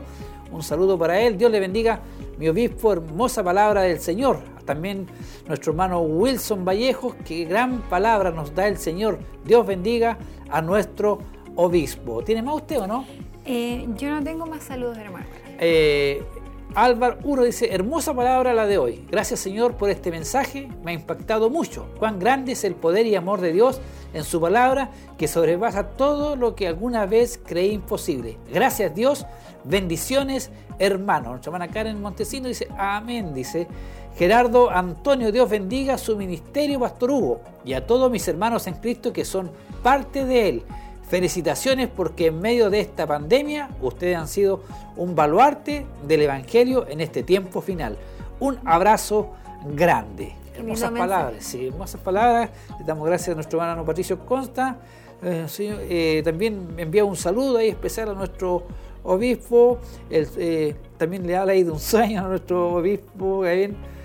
Paulina Caro, bendiciones, obispo. Hermosa palabra para nuestras vidas y decirle a órdenes, bendiciones mis hermanos, saludos para todos mis hermanos y nuestro obispo, familia pastoral. Que Dios bendiga a nuestro obispo, dice nuestro hermano Patricio Constant. Y Paulina Caro, grande y misericordioso es nuestro Señor. Bastante saludo, hermana Damaris. ¿Qué le parece? Hemos tenido muchos saludos y también nos pone muy contentos, hermano Mario, poder tener esta interacción con cada uno de ustedes, saber que están escuchando. Eh, es bueno poder saber que hay más hermanos que están al pendiente también escuchando. Sabemos que hay muchos más. Eh, yo podía ver aproximadamente 50, incluso un poquito más, hermanos conectados en, el vivo y en directo de, YouTube, lo cual eh, también es de mucha alegría saber que somos muchos hermanos que estamos disfrutando de este culto. Sí, y nosotros queremos eh, a esta hora de la mañana, ya o mediodía, queremos compartir con ustedes algo especial, así que atentos. Eh, bueno, hermano Mario, este culto eh, como mencionaba nuestro obispo, el día eh, sábado 10 de julio. Cambio de nombre. Cambia de nombre y se va a llamar nuevamente Culto de Gracia, así como lo teníamos eh, denominado anteriormente, antes de pandemia. Y este culto se realizará en el kilómetro 14, en el callejón Bustamante en el templo corporativo. Por lo tanto, nuestros hermanos que deseen asistir, ya que vamos a pasar a fase 3 en la ciudad de Chillán, deben inscribirse. Esto es previa inscripción porque eh, es también con cupos limitados. Sabemos que estamos en, todavía en un periodo en el cual no se puede eh, asistir en cantidades masivas, pero ya hay un, eh, se permite un, número más amplio de personas donde podemos congregarnos. Nuestro obispo lo mencionaba anteriormente, si usted desea inscribirse para el culto del día sábado a las 19 horas o el día domingo, que también se realizará allá en el templo corporativo a las 11 de la mañana, usted eh, comuníquese. Debe inscribirse. Claro, comuníquese, inscríbase en el, llamando al 42 2 23 11 33. Sí, y el, día domingo se llamará culto de celebración como aquellos tiempos. Ya nos cuesta un poco eh, volver a, como era habitual. entonces el día sábado, culto de gracia. culto de gracia. El día domingo, culto de celebración para que nuestros hermanos estén atentos ahí. Estaremos en el kilómetro 14, Callejón Bustamante. Igual tiene que inscribirse, hermanos, porque son cupos limitados. Así que, hermanos, aprovechar las instancias de anotarse. Había muchos hermanos esperando esta oportunidad, así que ahora que se puede, recuerde llamar durante la semana, se estarán inscribiendo a todos los hermanos que llamen hasta llegar al límite de los cupos, así que usted no desaproveche esta oportunidad donde podremos reunirnos eh, para eh, en una cantidad quizás eh, distinta, donde ya podremos vernos claramente con todas las medidas de, seguridad. De precaución y todo eso. ¿Qué nos queda para mañana, hermana Damaris? El día de mañana, día lunes, a las 6 de la tarde tenemos nuestro programa de jóvenes. Así que ustedes, si es joven, señorita, y bueno, también se conecten nuestros hermanos adultos, todos los que Yo también lo veo. Sí. Eh, es de mucha bendición. Eh, se tocan eh, temáticas también durante este hora de programa. Pasa volando, ¿eh? Sí, pasa muy rápido. Así que usted puede también interactuar, enviar sus saludos, se hace una pregunta eh, para que usted pueda estar respondiendo por redes sociales. Eh, y es de bastante bendición, si usted desea conectarse, pueda hacerlo. A las siete y media de la tarde está la eh, escuela bíblica. Así que para todos nuestros hermanos que han estado conectándose todos los lunes a partir de las siete y media, eh, un nuevo programa de escuela bíblica. Así que para que poder seguir aprendiendo de la palabra del Señor. Y los días martes y miércoles por radio también eh, las damas de Siloé tienen su programa a partir de las 10 de la mañana, los días martes y los días miércoles. Así es. El día jueves tenemos nuestro culto eh, de gloria, el cual eh, es a partir de las 7 de la tarde, donde también estaremos eh, recibiendo palabra como cada jueves. Y el día viernes, hermano Mario, por ahora nada. estará, cualquier cosa se está avisando por redes sociales, por radio. Así que hay muchas cosas que a lo mejor con este nuevo cambio de fase 3 a lo mejor van a cambiar igual.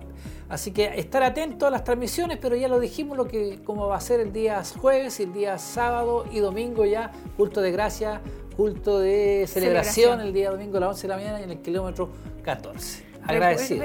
si usted desea inscribirse para estos cultos, debe llamar acá a la radio para poder inscribirse. Eh, y es importante que usted pueda hacerlo de esa Anotar, sí. sí. Agradecer a nuestros hermanos que forman parte del trabajo, que son muchos, entre fotógrafos, controladores, hermanos que están en las cámaras, coristas, de todo. Dios les bendiga también a cada uno de ellos, a nuestro hermano Michael, igual ahí que se mueve harto para, en todo lugar. Y bueno, y por mi parte igual agradecido por estar junto a ustedes, hermana Damaris, y que Dios les bendiga igual. Igualmente, hermano Mario, un agrado poder trabajar con usted y también poder eh, estar aquí en este lugar para poder acompañarles en este programa.